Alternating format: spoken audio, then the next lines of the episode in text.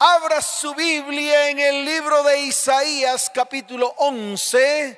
Vamos a leer el verso 2. Libro de Isaías capítulo 11, el verso 2 dice de la siguiente manera. Y reposará sobre él el espíritu de Jehová espíritu de sabiduría y de inteligencia, espíritu de consejo y de poder, espíritu de conocimiento y de temor de Jehová. Amén y amén. Antes de la revelación de los siete espíritus de Dios en el Nuevo Testamento, ya en el Antiguo Testamento se hablaba de esos siete espíritus de Dios. Y cuando aquí en la palabra dice y reposará sobre él, ese él es lo que está anunciado en el verso primero que dice, saldrá una vara del tronco de Isaí y un vástago retoñará de sus raíces. Estaba hablando de la descendencia de Isaí. A través de la descendencia de Isaí vino el rey David y a través del rey David vino Yeshua el Mesías. Entonces está hablando aquí cuando dice y reposará sobre él, reposará sobre Yeshua el Mesías, descendiente del rey David, descendiente de Isaí, los siete espíritus de Dios. El primero espíritu de Jehová, el segundo, espíritu de sabiduría, el tercero, espíritu de inteligencia, el cuarto, espíritu de consejo, el quinto, espíritu de poder, el sexto, espíritu de conocimiento y el séptimo, espíritu de temor de Jehová. Ahí están los siete espíritus de Dios. Pero escuche esto, si el ser humano pudiera entender completamente a Dios, entonces Dios dejaría de ser Dios, porque ya sería entendido en todo el mundo. El ser humano no tiene la capacidad ni mental, ni emocional, ni espiritual de conocer, de entender plenamente o completamente quién es Dios. No, no se le ha dado esa capacidad. Nunca podrá abarcar con su mente todo lo que es Dios. Nunca. Por eso, el libro de Job, yo quiero que vaya Job, aquí vamos a utilizar la Biblia, estudiarla con profundidad. En el libro de Job capítulo 11, vaya Job capítulo 11, desde el verso 7 hasta el verso 8 la palabra dice lo siguiente, ¿descubrirás tú los secretos de Dios? Y es una pregunta que yo le quiero hacer a la iglesia y también me la hago a mí mismo. Y estas preguntas son las siguientes. ¿Descubrirás tú los secretos de Dios? ¿Llegarás tú a la perfección del Todopoderoso? Y entonces el verso 8 dice, es más alta que los cielos ¿qué harás? ¿Podrás ir hasta allá? Es más profunda que el Seol. ¿Podrás ir al Seol? Tú podrás ir al Seol, yo no podré ir. ¿Cómo lo conocerás? Dice el Señor. ¿Cómo? Entonces fíjese que con estas simples preguntas nos damos cuenta que es difícil, difícil poder entender completamente a Dios, poder entender su proceder, su comportamiento. Es imposible. ¿Sabes por qué? Porque Dios es el eterno. Él habita la eternidad. Él habita la eternidad. Es el eterno. Es el alfa y el omega. Es el principio y el fin. Así que no lo podemos entender. No tenemos una mente tan ilimitada como para entenderlo. Somos limitados en todo. Somos limitados en nuestros pensamientos, somos limitados en nuestros sentimientos, somos limitados en nuestro espíritu. En cambio Dios no. Dios es eterno. Dios es qué? Dígalo fuerte. Dios es qué? Eterno. Entonces lo único que te puedo decir con certeza y que está en la Biblia desde Génesis hasta Apocalipsis es que Dios es el mismo ayer, es el mismo hoy y siempre seguirá siendo el mismo. El mismo ayer, el mismo hoy y el mismo siempre. Nunca cambia. Él no va a cambiar, ni siquiera por la linda cara tuya ni la mía. Él nunca va a cambiar.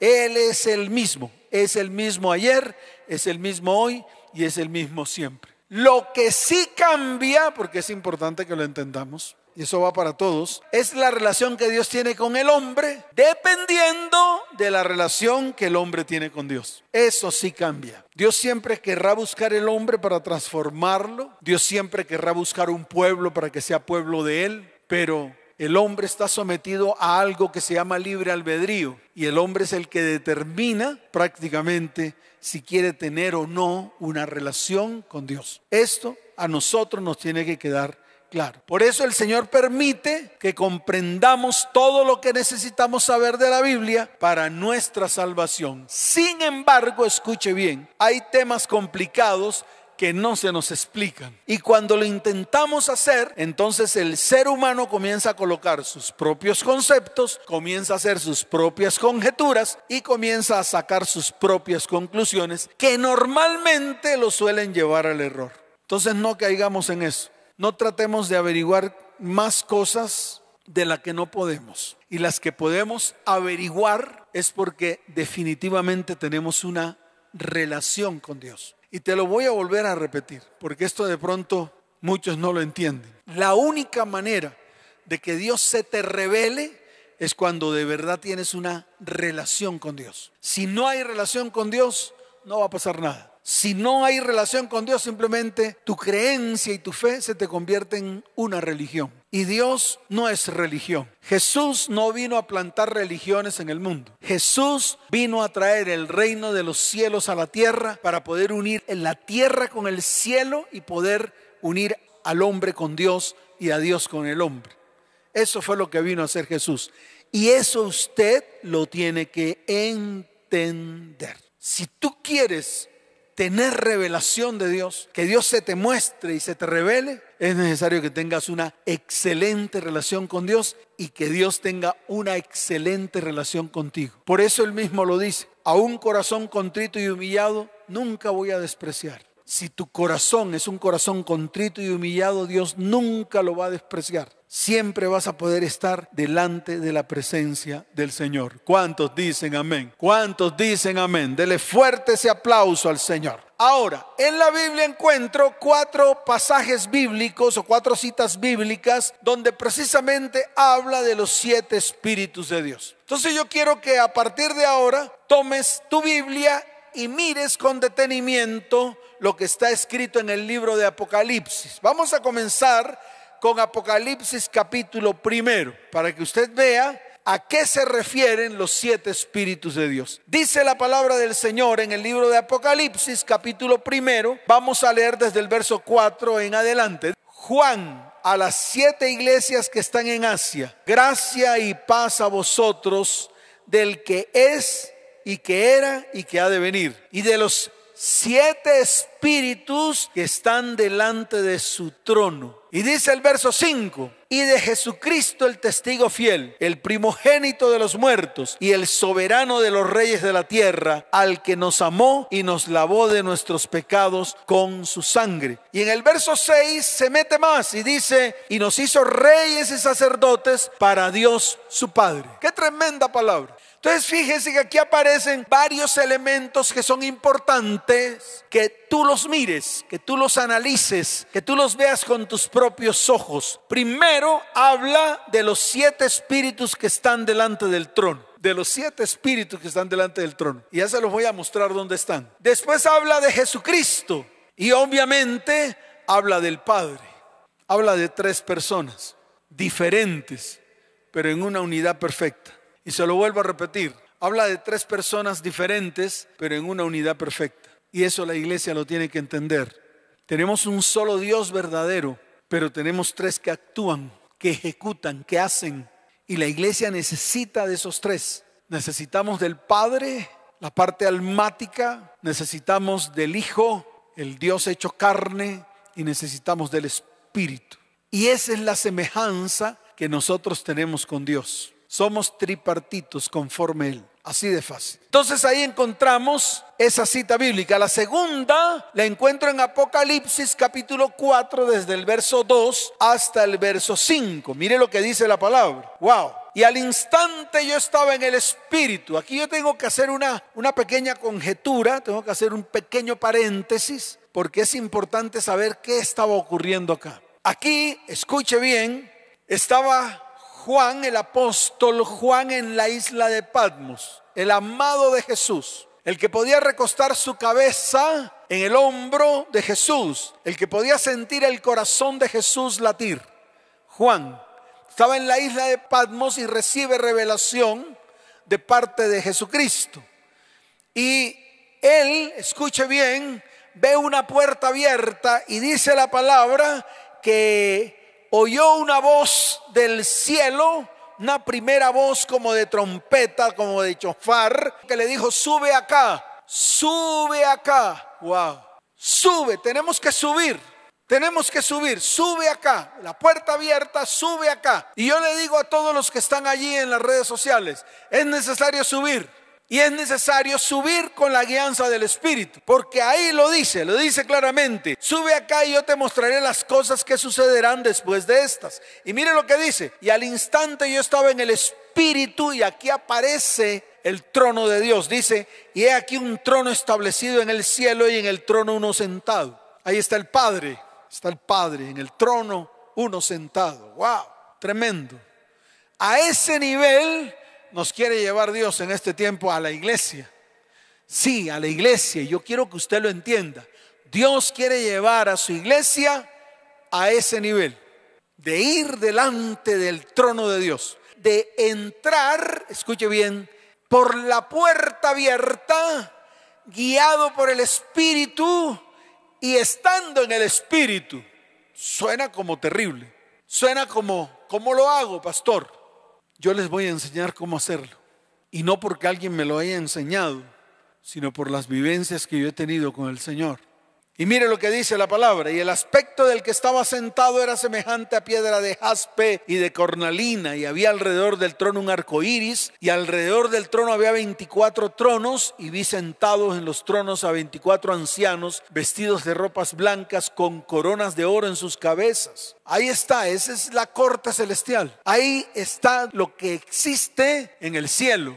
Eso es lo que hay allá. No hay más ni menos, está aquí escrito ya fue visto por Juan y ya quedó escrito. Entonces no hay nada más, no hay otras cosas diferentes a lo que aquí está escrito. Y aquí están los ángeles, mire los ángeles. Los ángeles son estos, y del trono salían relámpagos y truenos y voces. Esos son los ángeles, son los serafines y los querubines, los que vio Isaías cuando vio a Dios sentado en el trono ahí están descritos. Esos son los relámpagos y los truenos y las voces. Recuerden que las voces dicen santo, santo, santo. Las voces, esas voces que aparecen en el libro de Apocalipsis capítulo 4 son los ángeles, o sea, los querubines y los serafines cantando santo, santo, santo. Y dice la palabra, escuche bien, y delante del trono ardían siete lámparas de fuego, las cuales son los siete espíritus de Dios. Qué tremendo,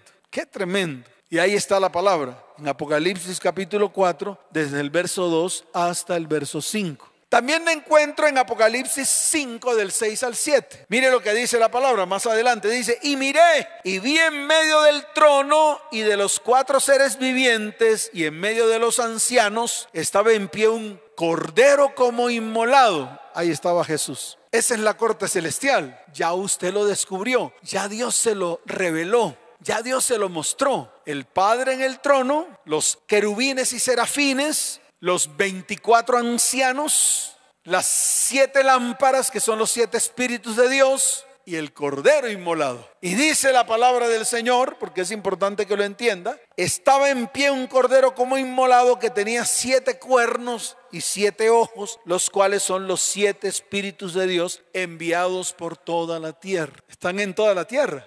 Iglesia, los siete espíritus de Dios están en toda la tierra. El problema no es que estén en toda la tierra, el problema es que la iglesia tiene que tener esos siete espíritus en su vida. La iglesia como tal, en la vida de la iglesia, esos siete espíritus son los que los que tienen que manifestarse en todo momento. Y esto ustedes lo tienen que entender. Esos siete espíritus tienen que estar en medio de su vida. Sí, le estoy hablando a los cristianos que han creído, aquellos que han hecho de Jesús su Salvador. Entonces entienda, usted y yo tenemos que tener en medio de nosotros los siete espíritus de Dios. ¿Por qué? Porque están en toda la tierra. Fueron enviados a toda la tierra. Ahí está escrito. Los cuales son los siete espíritus de Dios enviados por toda la tierra. ¿Y por qué fue enviado los siete espíritus por toda la tierra? Porque recuerda que Jesús lo dijo. Yo me voy, pero os dejo al otro consolador, el cual os guiará a toda verdad. Esos son los mismos siete espíritus. Pero pastor, si es el Espíritu Santo, sí, el Espíritu Santo, con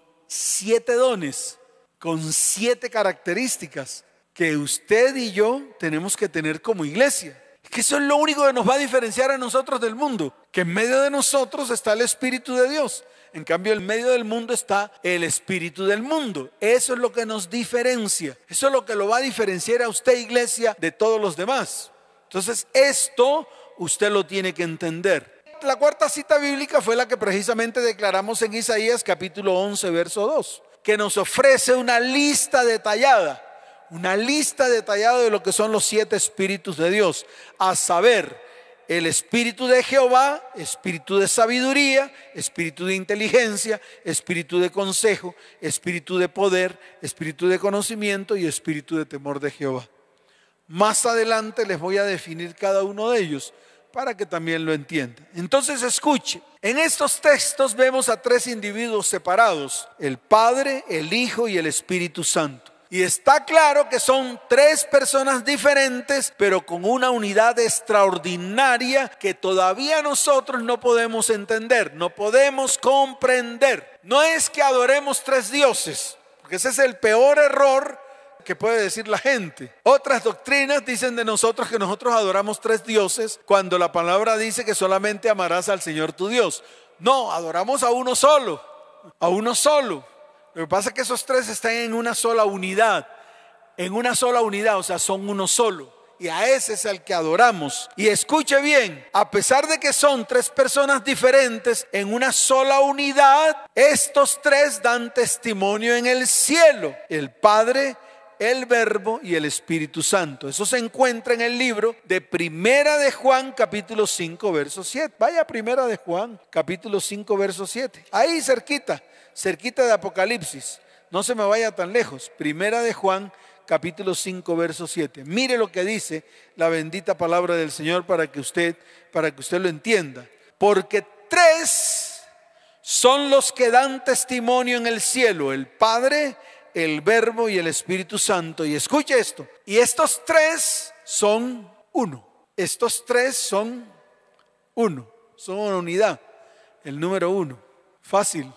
Estos tres son uno. El pasaje bíblico de Isaías capítulo 11, desde el verso primero hasta el verso 2, ya lo habíamos dicho antes, es profético, referido al Señor Jesucristo. 700 años antes del nacimiento de Jesús, donde se detalla la obra del Espíritu Santo en sus diferentes formas y manifestaciones.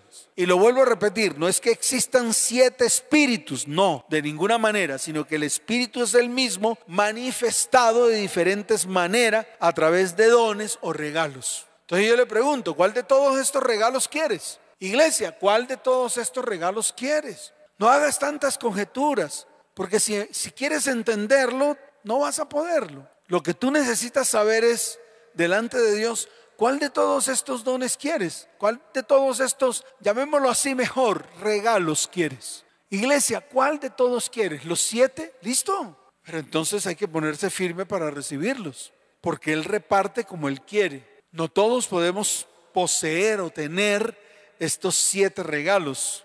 Por eso tenemos que prepararnos, preparar nuestra vida y preparar nuestro, nuestro corazón. Y yo invito a la gente a que se prepare. ¿Y cómo se prepara? yendo a la presencia de Dios. Lo que hizo Juan en la isla de Patmos, cuando fue llevado a la corte celestial, cuando vio al Padre en el trono, cuando vio los ángeles cantar como relámpagos y como truenos, cuando vio los 24 ancianos, cuando vio los cuatro seres vivientes, cuando vio a Jesús, el Cordero inmolado, que tomó el libro que tenía el Padre en su mano derecha. Cuando tú ves que a través de Jesús trajo redención a tu vida, te redimió delante de Dios, eso lo tienes que ver. Esa debe ser tu relación con Dios. Y yo te invito, mire, yo invito a la iglesia a que a partir de hoy tenga ese tipo de relación profunda con Dios, no una relación religiosa, no una relación metodológica, porque si yo miro Apocalipsis capítulo 4, allí no hay nada metodológico. Juan no dijo, espérese, ¿cuál es el primer paso? Ah, ya, el primer paso es ir a mirar al trono. No, no, no, eso no ocurrió. Ah, el segundo paso es ver a los 24 ancianos en 24 tronos. Ah, el tercer paso es postrarse. Ah, el cuarto, no, no hay métodos. Dios no se llena de métodos. Dios prefiere que tú tomes la decisión de acercarte a Él con todo el corazón. Es así de sencillo. En la Biblia, el número 7 significa plenitud o algo que se ha completado. Los siete cuernos que usted leyó, usted y yo, porque lo leímos ambos, lo leímos todos, los siete cuernos descritos en el libro de Apocalipsis capítulo 5, se lo voy a volver a leer, por eso lo estoy buscando aquí en la palabra. Mire lo que dice la palabra, y miré y vi en medio del trono y de los cuatro seres vivientes y en medio de los ancianos, estaba en pie un cordero como inmolado que tenía siete cuernos y siete ojos. Entonces escuche bien, los siete cuernos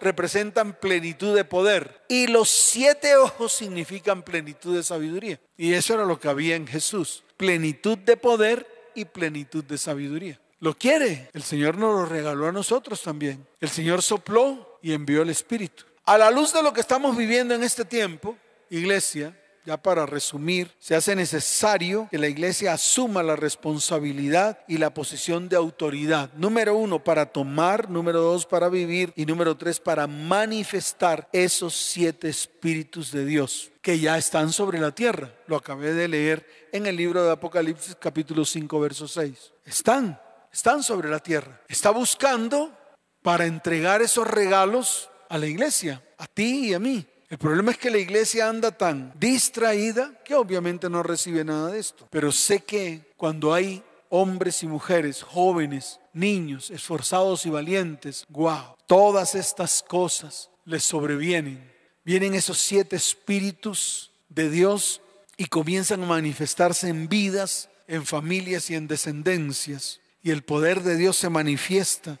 Ahora es conveniente recordar que el Espíritu Santo es la continuación de la obra de Dios sobre la tierra. En un momento Jesús en su ministerio dijo que era conveniente que Él se fuera. Eso está en el libro de Juan, capítulo 16, desde el verso 7 en adelante. Dice la bendita palabra del Señor. Pero yo os digo la verdad, os conviene que yo me vaya porque si no me fuese, el consolador no vendría a vosotros. Mas si me fuese, os lo enviaré. Y cuando Él venga, convencerá al mundo de pecado, de justicia y de juicio. De pecado por cuanto no creen en mí, de justicia por cuanto voy al Padre y no me veréis más, y de juicio por cuanto el príncipe de este mundo ha sido ya juzgado. Y puedo continuar leyendo.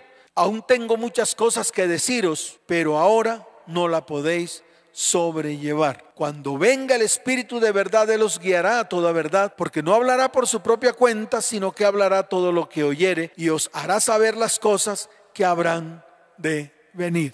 Ahí está, el Espíritu de Dios, la continuación del ministerio de Jesús. Por eso Él dijo, os conviene que yo me vaya para que venga sobre vosotros el Espíritu de Dios, el Espíritu Santo, el cual os guiará a toda verdad para poder enviar al consolador, al paracletos, que es palabra griega que significa alguien que está al lado para ayudar, tenía que haber seguido Jesús. Y esto lo vemos que se cumplió en el día de Pentecostés, cuando el Espíritu Santo fue derramado, la iglesia fue establecida y la era del Espíritu Santo comenzó en ese momento, continuó después y continuará vigente hasta el fin del mundo. Ahí está. Entonces vámonos con las siete manifestaciones del Espíritu Santo en forma detallada y con buena base y además que es necesario que la iglesia tenga en este tiempo, en estos tiempos tan difíciles. El primero, el Espíritu de Jehová. ¿Cuántos anhelan el Espíritu de Dios en sus vidas? Entonces, el Espíritu de Jehová o el Espíritu del Señor es el reflejo de la autoridad espiritual de Dios sobre una vida. Recuerde que en Isaías capítulo 61, que es uno de de las citas bíblicas que más me gustan, y me gustan porque fue declarada por el Señor 700 años después de haberla declarado Isaías. 700 años después llegó el Señor y abrió el libro, y precisamente estaba el libro de Isaías, y leyó en el libro de Isaías capítulo 61, el Espíritu de Jehová el Señor está sobre mí, y entonces aquí está, porque me ungió Jehová ¿Y para qué lo ungió? Para predicar buenas nuevas a los abatidos, para vendar a los quebrantados de corazón, para publicar libertad a los cautivos, para abrir las cárceles a los presos, para proclamar el año de la buena voluntad de Jehová, para proclamar el día de venganza del Dios nuestro, para consolar a todos los enlutados, para ordenar a los afligidos de Sión que se les dé gloria en lugar de ceniza, óleo de gozo en lugar de luto, manto de alegría en lugar del espíritu angustiado y seremos llamados árboles de justicia, plantío de Jehová para gloria suya. Eso es lo que dice Isaías, Isaías capítulo 61, desde el verso primero aquí en este caso hasta el verso 3. Pero esto lo podríamos llevar hasta el verso 6. Todo Isaías capítulo 61 desde el verso primero hasta el verso 6. Entonces, ¿qué muestra la autoridad espiritual? Cuando el Espíritu de Dios, el Espíritu de Jehová está sobre ti, tienes la capacidad de hacer todo lo que está ahí escrito. Todo, absolutamente todo. ¿Quieres el Espíritu de Dios en tu vida? No lo vas a tomar de larín larán, porque sí. Pero la iglesia necesita tener el Espíritu de Dios, la autoridad de Dios en medio de su vida. Esta es la esencia de Dios. El Espíritu de Dios es la esencia de Dios. Espíritu de sabiduría. El espíritu de sabiduría es la habilidad para administrar, Así de fácil. Es la habilidad para administrar. ¿Para administrar qué? Todo lo que Dios te da. Todo, absolutamente todo. Para los intercesores, la habilidad que Dios le da para hacer guerra espiritual. Para los predicadores, la habilidad que Dios le da para predicar la palabra. Para los que tienen dones de sanidad, de milagros, la habilidad que Dios le da para que se ejecuten los milagros y los prodigios. Ese es el espíritu de sabiduría. Es la habilidad para administrar todo lo que Dios te da. No sé qué te ha dado Dios. Hasta para administrar el dinero, los negocios, tu familia. Entonces sí necesitas el espíritu de sabiduría. ¿Cuántos lo necesitan? Todos lo necesitamos. Entonces, iglesia, ¿qué esperas para recibirlo? Yo le digo a la iglesia eso, ¿qué espera la iglesia para recibir el Espíritu de Sabiduría? ¿Por qué se demora tanto en recibirlo? ¿Por qué rehúsa? ¿Por qué huye ante el Espíritu de Sabiduría? Y lo digo a ciencia cierta, lo que pasa es que no quiero meterme con más cosas, pero lo digo a ciencia cierta porque hacemos lo contrario a lo que es el espíritu de sabiduría, no sé cómo lo llamaríamos, pero el que lo entendió, lo entendió. Entonces, pide el espíritu de sabiduría en su vida, para su casa, para su familia, para su descendencia. Y dice la palabra que Él te la dará abundantemente. Espíritu de inteligencia. Mire, es la comprensión natural y espiritual que se añade a la sabiduría. Es cuando tú entiendes no solamente lo natural, sino también puedes entender lo espiritual, lo invisible. Y a ese nivel quiere llevar Dios a la iglesia en este tiempo. Por eso estamos predicando esto. Por eso comenzamos todo esto. Este mover. Este mover no lo comencé yo, lo comenzó Dios y lo quiere comenzar Dios para su iglesia. Entonces, ese es el espíritu de inteligencia. El espíritu de consejo es el que guía. El espíritu de consejo provee la revelación de la palabra escrita o la palabra hablada. Provee sueños y visiones. Ese es el espíritu de consejo. ¿Lo quieren? Iglesia, ¿lo quieres? Ah, bueno, entonces prepárate. Prepárate porque si lo quieres, Él lo reparte y te lo da. No rehuses. Espíritu de poder es el que provee vigor, fuerza, valentía para realizar proezas para Dios. Fuerzas para estar a la altura de cualquier circunstancia. Es el espíritu de poder. ¿Lo necesitas? Claro que sí lo necesitas. La iglesia lo necesitas. Lo está pidiendo a gritos, pero no lo quiere tener porque prefiere tener otros espíritus. Y déjeme decirle algo. Estos espíritus no son compatibles con ninguno. No son compatibles con los espíritus del mundo. De una vez se los digo. Así que si en usted hay otro espíritu, no crea que va a poder tener estos. Tiene que desocuparse de esos, desocuparlos de su vida, sacarlos para poder tener estos. Espíritu de conocimiento es el que añade mayor agudeza y capacidad. Agudeza espiritual, agudeza espiritual. Es una inmediata comprensión de lo que Dios quiere que hagamos. No es solo entender, sino tener la capacidad y la unción para completar la obra asignada. El espíritu de conocimiento es como el ojo que lo ve todo. No hay nada oculto que no haya de ser manifestado, ni escondido que no haya de ser conocido y salir a la luz.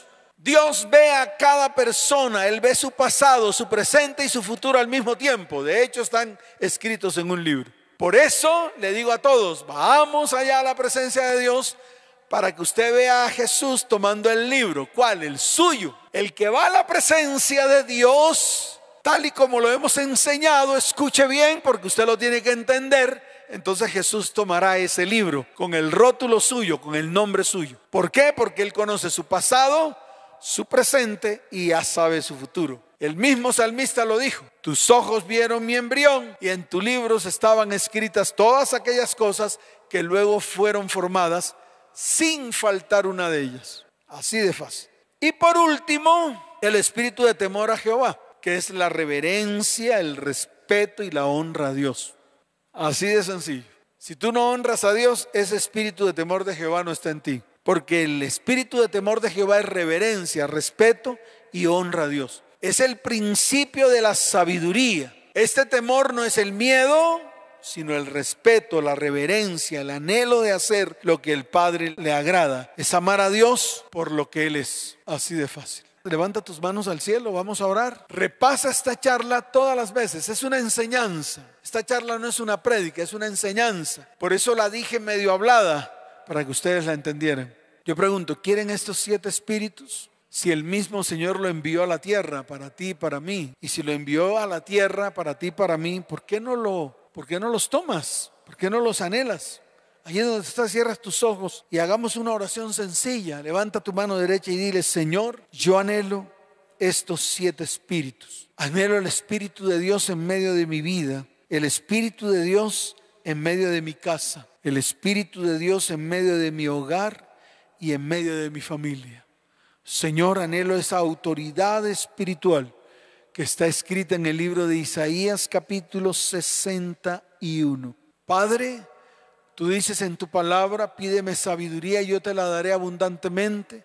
Por lo tanto, quiero el espíritu de sabiduría para poder tener la habilidad de administrar todo lo que tú me has dado, Señor. Padre, anhelo el espíritu de inteligencia para poder comprender lo natural y lo espiritual. Señor, anhelo el espíritu de consejo porque el espíritu de consejo me guía, provee la revelación de tu palabra, no solamente la escrita, sino la hablada, a través de sueños y a través de visiones. Quiero sueños y visiones. Quiero ver más allá de lo que mis ojos pueden ver. Padre, el espíritu de poder para poder tener fuerza, vigor, valentía para realizar proezas para ti, amado Dios. Señor, esas fuerzas para estar a la altura de cualquier circunstancia. Señor, trae espíritu de conocimiento a mi vida. Levanta tu mano y dile, Señor, trae espíritu de conocimiento a mi vida. No solamente para entender, sino para tener la capacidad y la unción para completar tu obra. Señor, quiero tener ese ojo que lo ve todo que ve hasta en lo oculto para sacarlo a la luz. Señor, yo quiero que ese espíritu de conocimiento se manifieste en mi vida para poder dárselo a tu iglesia, para que tu iglesia crezca, no solo en conocimiento, sino también en amor, en el poder de tu espíritu. Amado Padre, y el espíritu de temor de Jehová que se ha perdido en estos tiempos. Reverencia, respeto y honra a ti, Señor. Padre, porque el principio de la sabiduría es el temor a Jehová. Señor, te doy gracias por este tiempo, bendigo este tiempo y te doy la gloria y la honra en el nombre de Jesús. Amén y amén. Dele fuerte ese aplauso al Señor, fuerte ese aplauso al Rey de Reyes y al Señor de señores. Y tú que vienes por primera vez a una de estas reuniones virtuales, quiero que coloques tu mano en tu corazón. Levanta tu mano derecha y di, Señor Jesús, hoy te recibo dentro de mí como mi único y suficiente Salvador. Escribe mi nombre en el libro de la vida y no lo borres jamás.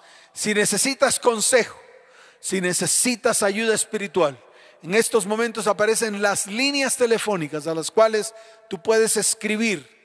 Si necesitas que alguien te apoye en oración, si necesitas un milagro, escríbenos. Estaremos orando por ti. Iglesia, levanta tus manos al cielo. Padre, bendice a tu iglesia. Iglesia cristiana de Tepe, te bendigo con abundancia de paz. Te bendigo con salud y te bendigo con prosperidad. Señor, te doy gracias por tu iglesia. Padre, gracias por darme ese amor por tu iglesia. Señor, bendícenos. Que estos sean tiempos de victoria. Que estos sean tiempos de bendición, de gozo y de alegría. En el nombre de Jesús. Amén y amén. Que el Señor les bendiga. Que el Señor les guarde. Les amo con todo mi corazón. Nos vemos. Chao, chao.